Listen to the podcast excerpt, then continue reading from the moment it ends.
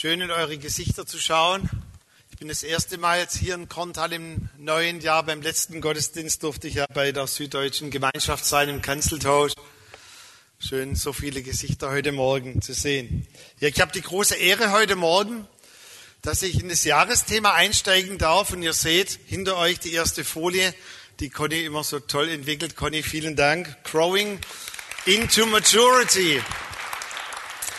Und bei dem Thema, ich werde nachher auch noch die deutschen Untertitel nennen, Growing into Maturity, geht es darum, wie es in Epheser 4, Vers 13 heißt, dass wir wachsen. Und zwar hinwachsen zu Christus, dass Christus in uns voll zur Reife kommt, dass wir in allen Bereichen des Lebens, in allen Facetten, mit allen Herausforderungen des Lebens, dass wir Christus in uns haben und dass das eine Auswirkung hat, dass wir reif werden und mündig werden und dass wir das Leben mit all seinen Anforderungen meistern können.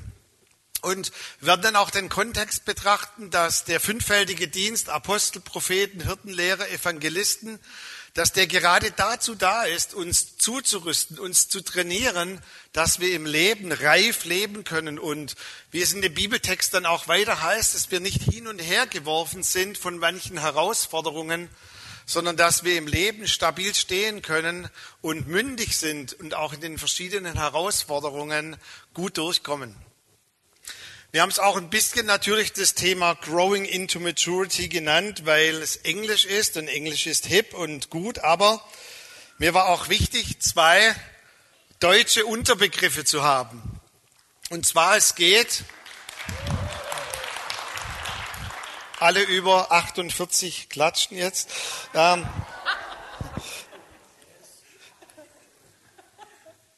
es war mir wichtig, ich bin ja schon 53 jetzt und deshalb war es mir wichtig, einen deutschen Untertitel zu haben. Es geht um geistliches Wachstum und emotionale Reife. Und mir ist wichtig, dass wir heute Morgen im Einstieg das Thema auch ganzheitlich verstehen. Es geht nicht nur darum, dass wir geistlich wachsen und emotional verkümmern, sondern dass wir geistlich wachsen, ja, dass wir uns mehr in der Bibel auskennen, dass wir lernen, besser Gott anzubeten, dass wir auch mündiger werden, was es heißt, im Glauben zu stehen. Aber es muss auch eine Auswirkung haben an emotionaler Reife. Das bedeutet, dass es in unsere tiefen Schichten der Persönlichkeit hineingeht.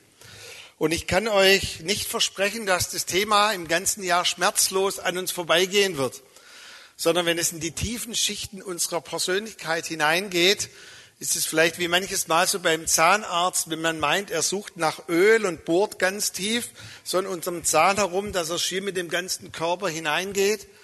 Wir müssen das auch zulassen, dass Gott durch seinen Heiligen Geist ganz tief in uns hineingeht und uns auch zeigt, wo wir vielleicht in tiefen Schichten unserer Persönlichkeit noch geistliches Wachstum benötigen. Peter Cicero, ein Pastor aus USA, New York, er hat ein Buch geschrieben, das wir dann auch sehr empfehlen. Da gibt es ein Zitat, das ich voranstellen möchte über das Thema.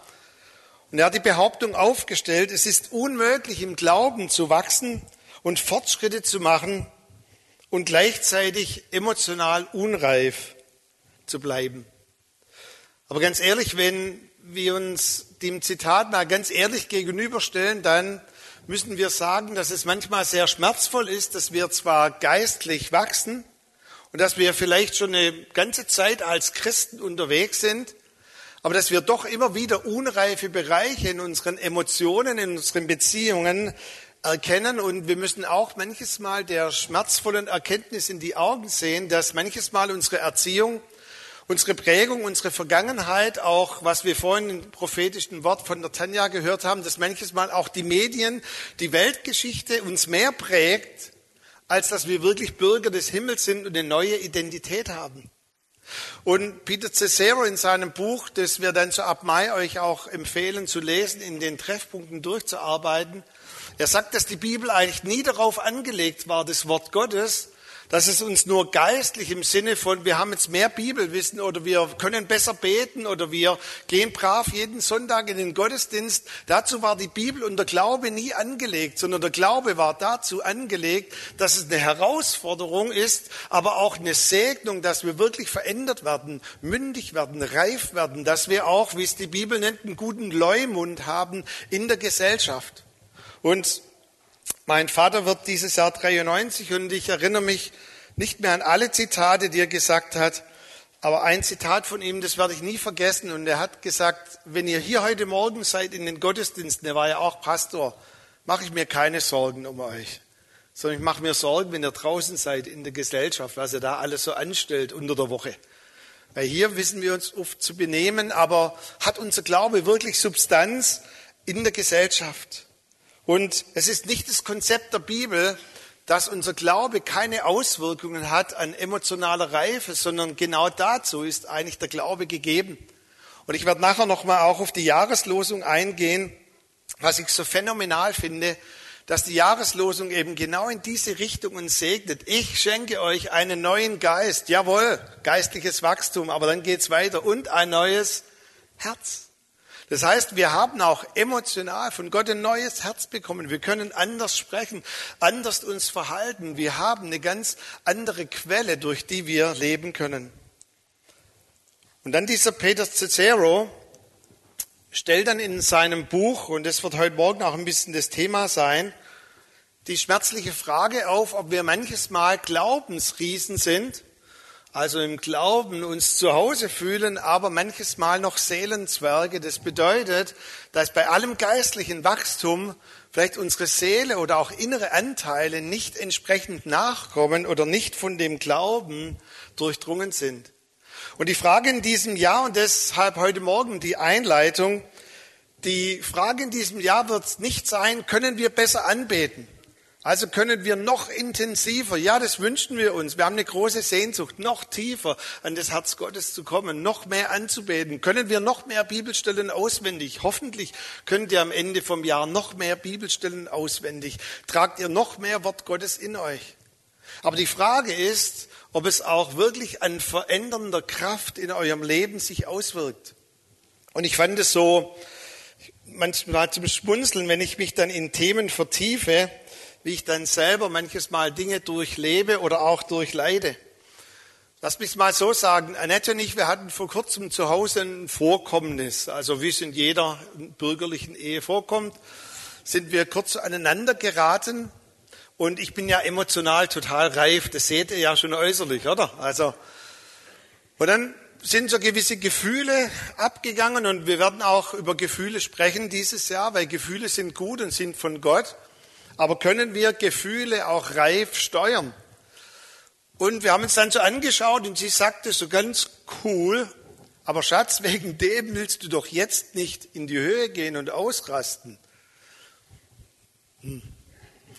Eigentlich schon.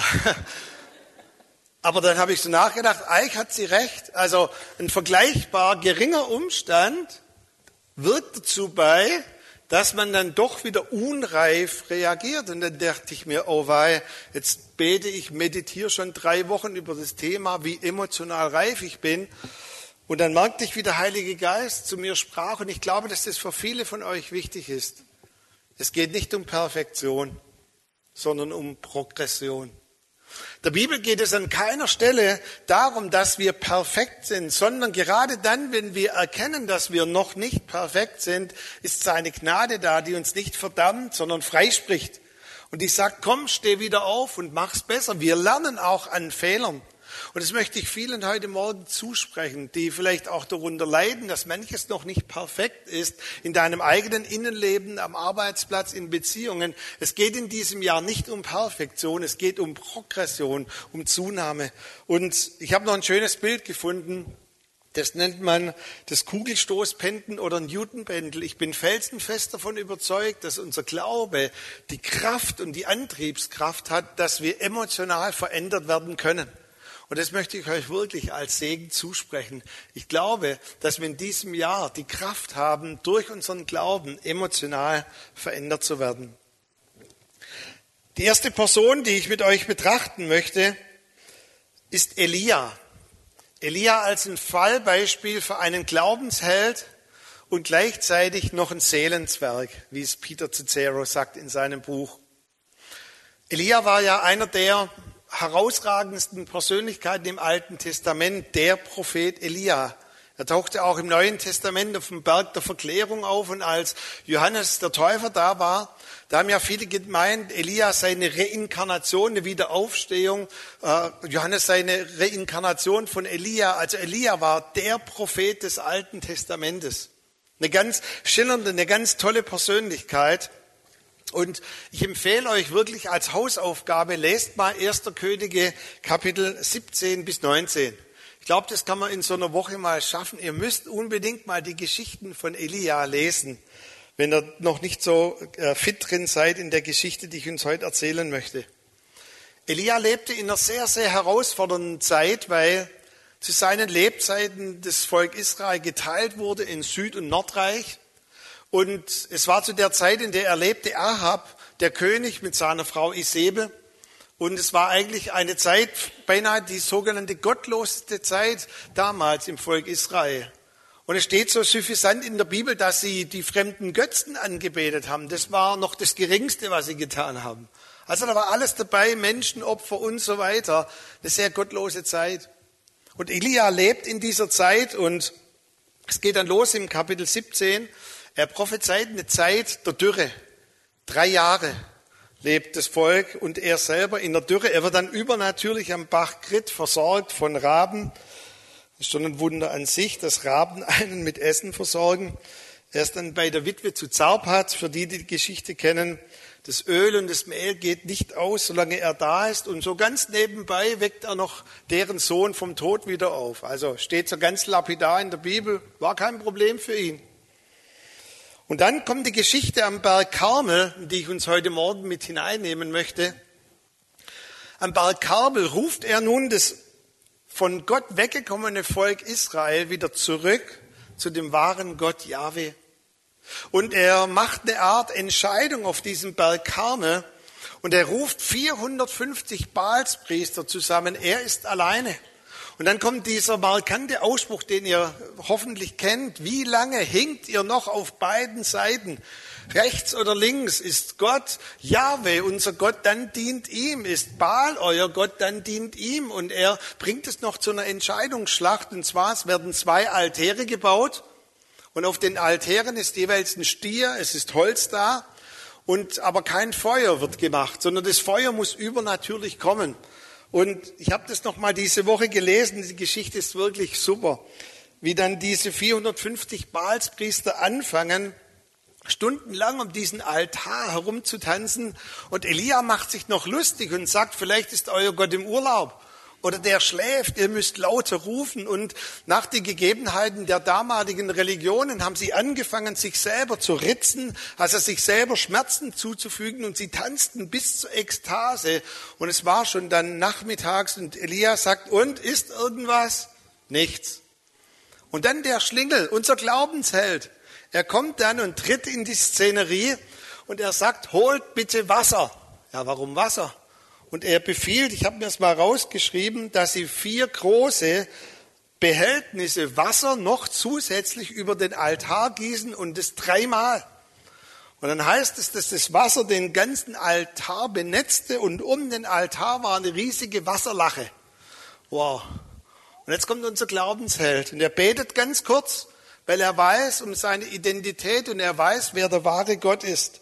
Der ruft aus zu dem wahren Gott, zu dem Gott Jahwe und er sagt, erhöre mich, erhöre mein Gebet und das Feuer des Herrn kommt. Und das seht ihr hier so dargestellt und es frisst das ganze Opfer auf, das Holz, diesen Stier und zusätzlich leckt dieses Feuer des Herrn die ganze Pfütze, die rum um den Altar waren. Wow.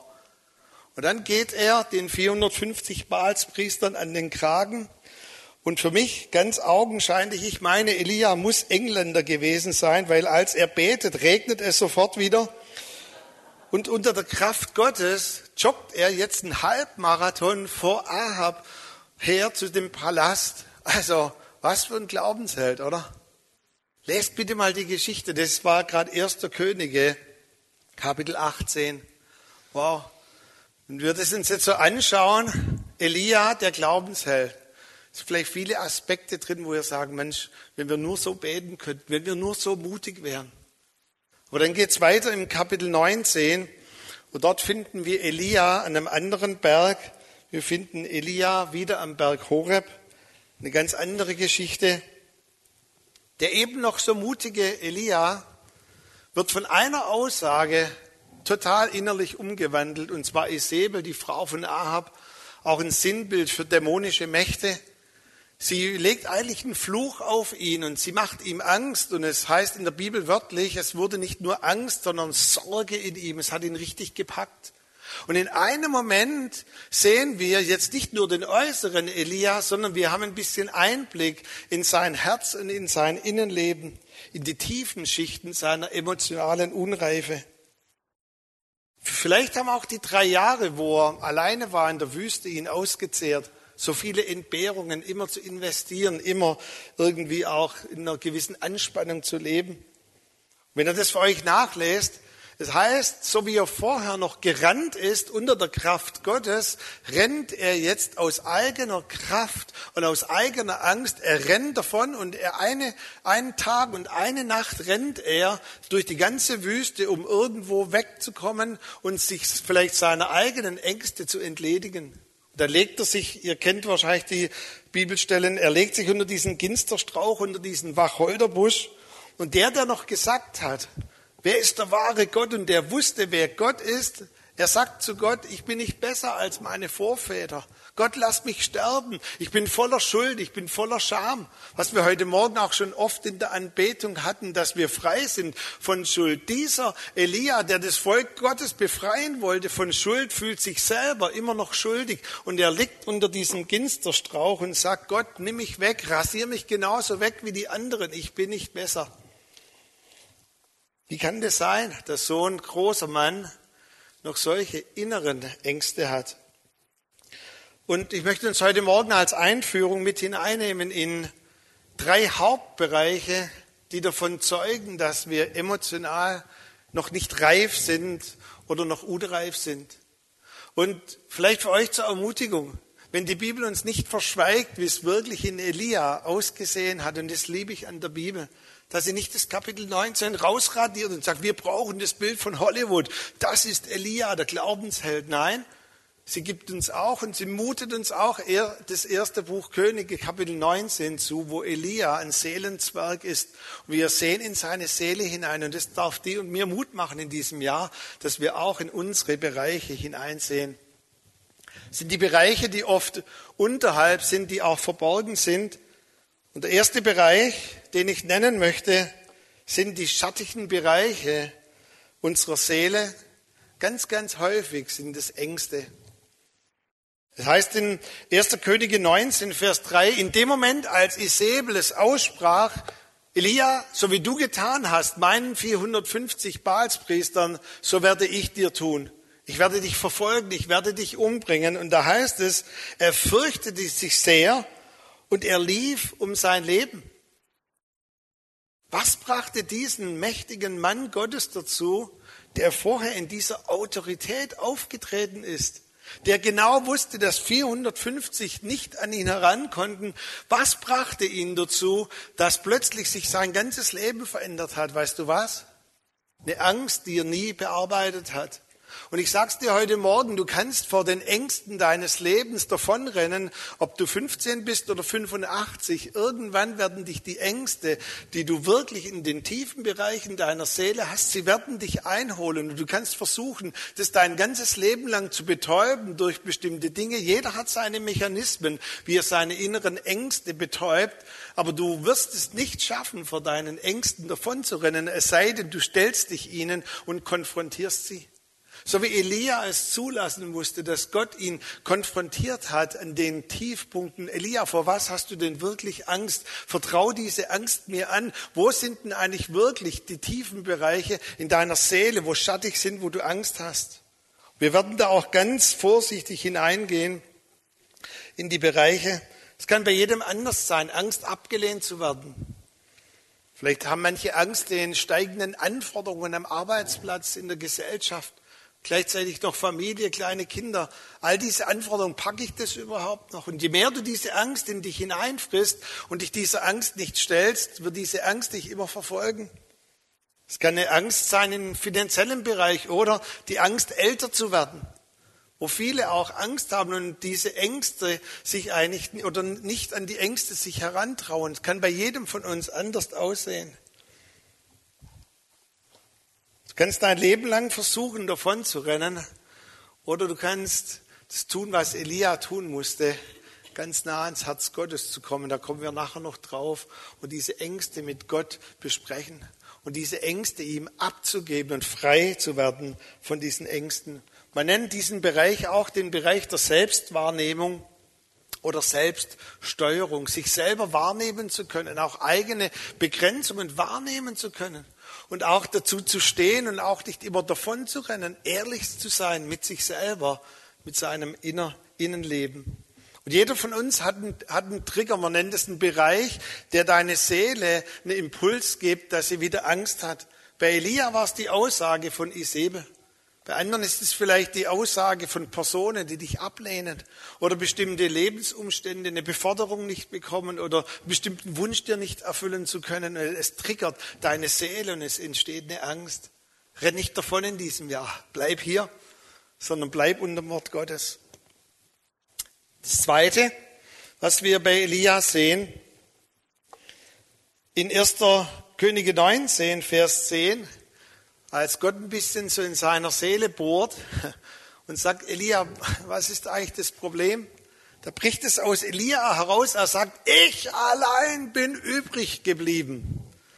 Lass mich mal so sagen, kein Schwein ruft mich an, keine Sau interessiert sich für mich. So der Schrei der Einsamkeit, ich, Sieht niemand meine Situation? Ich, ich, ich. Die Wahrheit war, jetzt haben einige das Lied im Kopf, muss ich wieder ein anderes Lied singen. Ähm, die Wahrheit war, Gott sagt dem Elia mal ganz cool, total stark, dass du endlich den Schrei deiner Beziehungsunfähigkeit mir bringst. Und es ist wichtig, dass wir auch im Bereich, man nennt es auch hier, ihr seht es, von Sozialkompetenz, also erstmal intra mit sich selber umgehen zu können, auch nicht eigene Bedürfnisse zu verleugnen, aber auch ganz ehrlich intrapersonale, also gegenseitige Beziehungsschmerzen vor Gott zu bringen. Ich finde keine Freunde, ich finde so wenig Anschluss. Ja, hoffentlich stellen wir uns dieser Angst und hören, was Gott dazu zu sagen hat. Und Gott lässt es zu, dass Elia einen ganzen Abschnitt lang, ziemlich ein paar Verse, jammert und sagt, ich bin allein übrig geblieben, ich, ich, ich. Und Gott sagt, okay, Elia, hör mir mal zu. Es waren 7000 andere, die ihre Knie nicht gebeugt haben vor Baal. Und Gott sagt, Elia, hör mal her, deine eigene Wahrnehmung ist, du bist alleine, aber da gibt es 7000 andere Elia, Du könntest dich doch mit ihnen connecten, mit ihnen verbinden. Und ich möchte dich sehr ermutigen in dem Bereich, was wir auch Sozialkompetenz nennen, also die Fähigkeit, Beziehungen zu initiieren oder auch in Beziehungen zu leben, dass du auch hier sehr äh, liebevoll, aber auch sehr tief Gott hineingehen lässt in diesem Jahr Weißt du, es gibt auch in vielen Gesprächen, höre ich immer wieder, so viele haben Stress in Beziehungen hier und da und dann hat man die gleichen Stresspunkte in der Gemeinde, dann wechselt man die Gemeinde, die gleichen Beziehungsprobleme treten wieder auf, man findet sie wieder am Arbeitsplatz und so weiter. Und die häufigste Reaktion von Gesprächspartnern auch in der Seelsorge ist, immer sind die anderen schuld. Logisch. Aber mal zuzulassen, zu sagen, Elia, könnte es nicht sein, dass du ein ganz falsches Bild hast von der Situation? Elia, vielleicht liegt es ja auch an dir selber, dass du keinen Zugang findest zu den anderen. Und es ist so wichtig, auch in dem Bereich von Beziehungen, dass wir auch hier an Kompetenz wirklich auch zunehmen. Ich glaube, wir Christen sollten die beziehungsfähigsten Menschen überhaupt sein. Und da werden wir auch einen sehr kritischen Bereich betrachten. Das ist der Bereich der Kommunikation. Und Kommunikation sagt so viel aus, auch über Beziehungsfähigkeit. Und ich glaube, ihr solltet auch in euren Bereichen in der Gesellschaft die am kommunikationsfähigsten Persönlichkeiten überhaupt sein. Und da dürfen wir auch lernen und zunehmen, den richtigen Ton zu finden, Gefühle nicht zu unterdrücken, aber auch zu lernen, Gefühle zum richtigen Zeitpunkt auszudrücken oder auch nicht. Und dann der dritte Punkt, ein unklares Gottesbild oder eine unklare Wahrnehmung der eigenen Identität. Man nennt es auch den Bereich der Selbstklärung. Wer bin ich eigentlich? Warum bin ich? Oder wie ist Gott und wer bin ich in diesem Angesicht von diesem Gott? Es ist für mich sehr suffisant, dass Elia meinte, Gott zu kennen. Er sagt, wer jetzt diesem Gott nachfolgen möchte, der komme auf diese Seite, auf meine Seite. Und suffisanterweise heißt Elia auch durch übersetzt dieser Name, mein Gott ist Jahwe.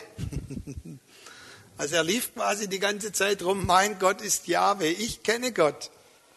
Und dann nimmt Gott ihn an diesen Berg Horeb und er zeigt ihm, Elia, es ist eine Sache, mich zu kennen, vom Verstand her, aber es ist eine ganz andere Sache, mich zu kennen in den tiefen Bereichen deiner Seele. Wisst ihr, es geht mir nicht darum, und hoffentlich hören auch unsere Kinder jetzt im Kids-Treff unten immer wieder die Geschichten der Bibel und hoffentlich lest ihr wirklich mal 1. Könige 17 bis 19 diese Woche durch. Aber wenn es nur bei Kopfwissen bleibt, dann hat die Bibel niemals ihr Ziel erreicht. Es geht dabei immer darum, dass wir Gott kennenlernen in den tiefen Schichten und Bereichen unseres Lebens. Und Gott haucht ganz fein in diese Höhle hinein und es entsteht ein bisschen ein Wind. Und Elia sagt, Gott, bist du in diesem Wind? Bist du jetzt in diesem Sturm, der entsteht? Und er findet Gott nicht in diesem Sturm. Und dann geschieht ein Erdbeben. Wir lesen doch so oft in der Bibel, dass Gott im Erdbeben war. Selbst im Neuen Testament, als sie beteten in der Apostelgeschichte, bebte die Erde. Gott, du musst doch jetzt da drin sein. Und er schrie, Gott, wo bist du? Und wir lesen in der Bibel, Gott war nicht im Erdbeben. Und dann kam Feuer. Erinnert ihr euch? Vielleicht ein paar Tage vorher kam das Feuer des Herrn auf den Altar. Gott, du bist doch jetzt im Feuer. Und es das heißt, Gott war nicht im Feuer. Und dann kam ein ganz, ganz leiser, ganz leises Säuseln. Und er erkannte, Gott offenbart sich jetzt in einer anderen Art und Weise, die ihm überhaupt nicht bekannt war.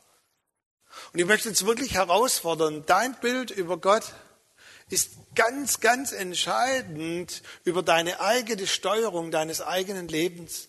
Und ich glaube, die am häufigsten gestellte Frage, die auch Pastoren gestellt wird, immer wieder in Begleitung, in Seelsorge, wie und warum passiert Folgendes jetzt in meinem Leben oder auch nicht. Wir haben ein Paradigma, alles, was uns segnet, muss von Gott sein. Alles, was uns dann nicht segnet, ist dann eben nicht Gott.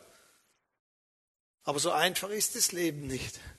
Und viele kommen dann auch unter Verdammnis, kommen dann regelrecht auch unter Selbstanklage, wenn bestimmte Dinge nicht geschehen. Jetzt ist Gott sicher böse auf mich. Und ich glaube, wir müssen lernen, wie Elia herauszufinden, dass Gott immer da ist und wir eben nicht nur auf unsere Erfahrung vertrauen dürfen, sondern Gott immer wieder neu kennenlernen und Gott neu vertrauen dürfen, auch in Wegen, die wir noch niemals gegangen sind. Aber dein Bild über Gott ist ganz entscheidend für dein Leben. Und Elia musste lernen, dass er nicht nur diesen Namen getragen hat, mein Gott ist Yahweh, sondern dass er in seinem Herzen wusste, mein Gott ist Yahweh. Und dass er auch sein, seine innere Sinne fokussieren musste auf Gott und auch eine neue Ebene innerer Erkenntnis lernen musste. Und dann auch, man nennt es dann die Selbsterkenntnis oder Selbstklärung. Wisst ihr, für mich ist es sehr frappierend, wie dieser Mann noch ein paar Tage vorher ein ganzes Volk befreien wollte von Schuld und in einem Moment wieder in das Paradigma hineinfällt, dass er ein Bettler, ein wirklich ein, Sünder, ein Unwürdiger ist und auf dem Boden kriecht und sagt, Gott, ich bin nicht mal würdig, mit dir zu sprechen. Und Gott sagt, doch Elia, du bist würdig, mit mir zu sprechen. Warum? Weil du mein Sohn bist, weil ich dich gerecht gemacht habe. Und ich hoffe, dass wir in diesem Jahr auch neu in der tiefen Schicht begreifen, dass wir wirklich auch, was wir vorhin gesungen haben, dass wir frei sind von Schuld, preis den Herrn.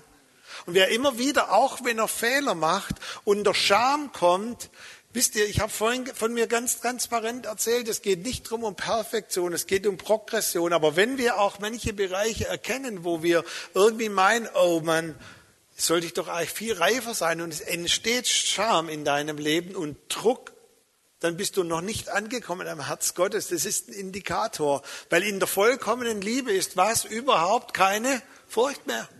Und es bedeutet, wann immer wir auch schattige Bereiche unseres Lebens erkennen und es entsteht so innerlich dieses, dann sind wir noch nicht angekommen am Herz Gottes sondern wir dürfen weitermachen, trotz unserer Fehlbarkeit, trotz unserer Fehler. Und Elia musste das lernen und er musste auch eine gewisse Barmherzigkeit lernen, wenn er zum Volk geht als Prophet Elia. Die werden nicht von jetzt auf nachher perfekt sein, sondern es geht darum, dass du erkennst, wie du selber unterwegs bist. So sind auch die anderen unterwegs. Und wisst ihr, das ist auch, was mich so segnet an Gemeinde, dass wir gemeinsam unterwegs sind. Und wir müssen auch unsere Fehler, die wir noch aneinander erkennen, umarmen. Aber diese Umarmung gibt uns die Kraft, weiterzugehen, auch in 2017. Ich schenke euch ein neues Herz und lege einen neuen Geist in euch. Heute Morgen jetzt mal nur die Einführung zu dem Thema Growing into Maturity, geistliches Wachstum, emotionale Reife gehört. Hey, ist es nicht von Gott wie orchestriert, dass wir wussten von diesem Jahresthema der Losung noch gar nichts, dass das wie zusammenkommt, dass Gott uns wirklich segnen möchte und dir zusprechen möchte. Du hast einen neuen Geist und ein neues Herz bekommen. Und dass wir auch die Segnung, die damit einhergeht, dass wir die annehmen. Und ich möchte uns wirklich sehr ermutigen im Jahr 2017, dass wir wirklich Gott in den tiefen Schichten unseres Lebens heranlassen und um es nochmal zu sagen, es geht nicht um Perfektion, es geht um Progression, um Zunahme. Und wir werden auch gleich noch in ein Lied hineingehen, wo ihr das auch nochmal ausdrücken könnt, wo ihr mit Gott hin wollt im Jahr 2017. Weißt du, wir wollen auch so, solche Begegnungsorte oder Angebote schaffen, wo wir nicht nur uns begegnen hier so auf dem Berg Karmel, Gott anbeten, sondern wir wollen auch Gott zulassen, dass er in manche Höhle am Berg Horeb mit uns hineingeht und in den tiefen Schichten unseres Lebens hineinleuchtet. Und ich möchte dir vielleicht ganz direkt zusprechen, Gott hat kein Problem mit deiner emotionalen Unreife. Gott hat kein Problem mit dem Kapitel 19 von Elia. Der verschweigt es nicht, sondern Gott hat ein Rezept, um dich im Jahr 2017 emotional reif und geistlich wachsen zu lassen. Bei Elia kam zweimal der Engel des Herrn, ein Sinnbild für Christus selber, himmlische Speise. Gott trat vor ihn und sagt, Elias, hör mal auf mit deinem Quatsch, ich bin nicht würdig. Ich sende dich neu, geh hin und erlöse, geh hin zu deinem Volk und predige ihnen die Wahrheit.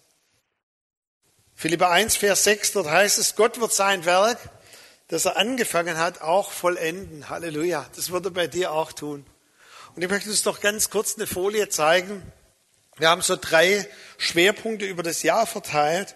Das nächste wird sein, nächsten Sonntag werde ich sprechen über das Geheimnis, frei zu sein.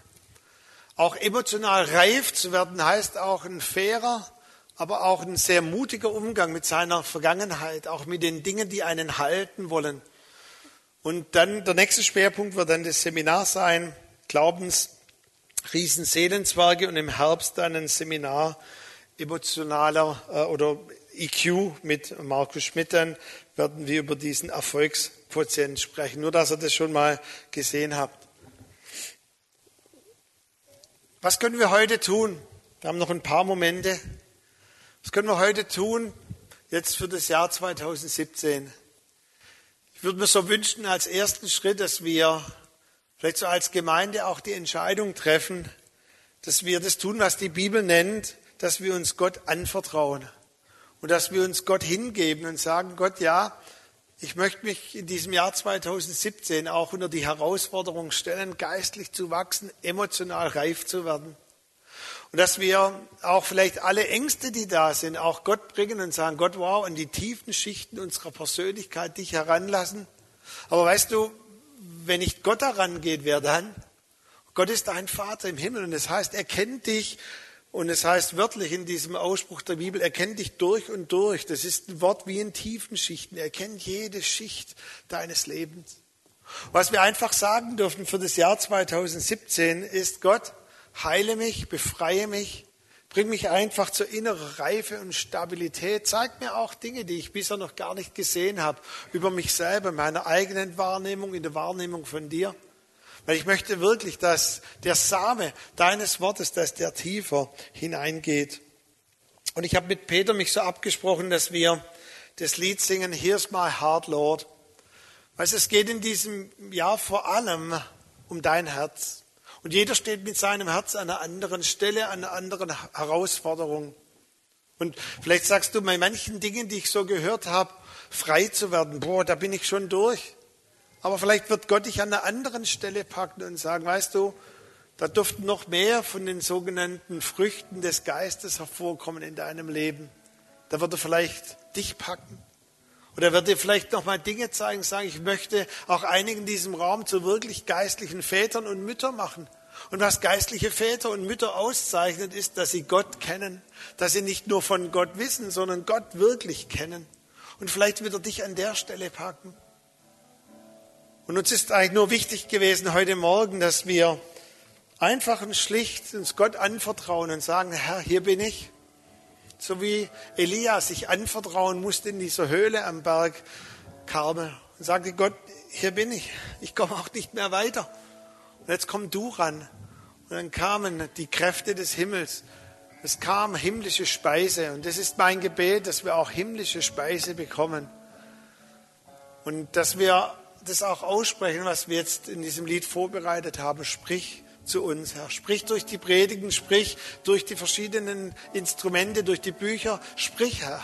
Sprich zu uns und verändere du uns. Und ich spreche nochmal aus über uns, dass Gott in jedem von uns ein Werk angefangen hat. Und Paulus schreibt mit absoluter Sicherheit, mit absoluter Gewissheit wird Gott es zum Ende bringen. Und Vater, lass jetzt einfach einen Raum entstehen, Herr, wo wir jeder für sich, jeder wie er kann und möchte, sein Leben, sein Herz dir anvertraut, Herr. Und dann komme diese Offenbarung, Herr, dass du das Werk in uns tust. Und ich breche auch gleich von Anfang an, dass wir selber was aus uns heraus produzieren müssen. Wir müssen nur Gott an uns ranlassen. Und nur Gott mit seiner liebevollen Art und Weise an unser Herz heranlassen. Here's my heart, Lord.